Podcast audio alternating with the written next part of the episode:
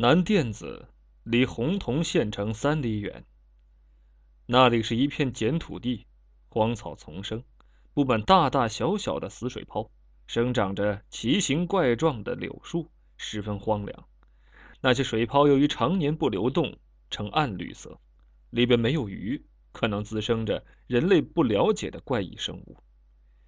听说有人曾在那儿看见过一具男尸，看不见脸，因为他的身子。藏在暗绿色的水泡里，只露出一双脚丫子，黑黢黢的，已经腐烂，露出白惨惨的骨头。很少有人到那个阴森的地方去，那里只有成群的乌鸦。张来对南甸子充满畏惧，听人说，神经不结实的人最容易梦游，而梦游时，往往越害怕什么，越会到什么地方去。张来最害怕的，是有一天早晨醒来，发现自己的鞋子上沾满了碱土泥巴。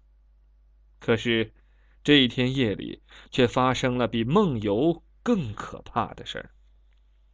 半夜时，张来突然被冻醒了，他睁开眼睛，头皮一下就炸了。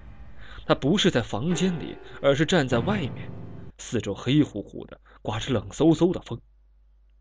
他很快看清，四周都是些诡异的柳树，一只不知藏在何处的鸟在一长一短的叫着，嘎，嘎，嘎。那叫声古怪而孤独。所有梦游的人都能安全的回到睡觉的地方，不管中间的路途多么难走，他都不会被绊倒，更不会醒来。这件事十分诡谲，没人能解释得了。如果张来在南店子转一圈，再无知无觉的回到家里，一切都蒙在鼓里，那还好一点。可是他梦游来到南店子之后，突然醒了过来。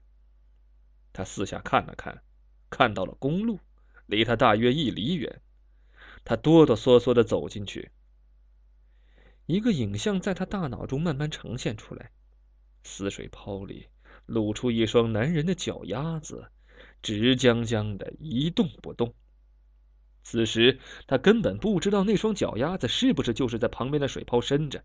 天太黑了，什么都看不清楚。一个黑乎乎的人影突然挡在他的前面，张来的脑袋嗡一下就停了。他停住脚，傻傻的望着对方。那个人头发乱蓬蓬的，很长，他的五官看不清，表情也看不清。两人对峙了半天，那个人。嘶哑的说了一句：“把马朝前走。”你你你说什么？张来颤巍巍的问道。“五子点状元。”那个人又说了一句，同时他似乎笑了笑，笑得极具深意。“点点什么状状元？”那个人朝前跨了一步，几乎贴在张来的脸上。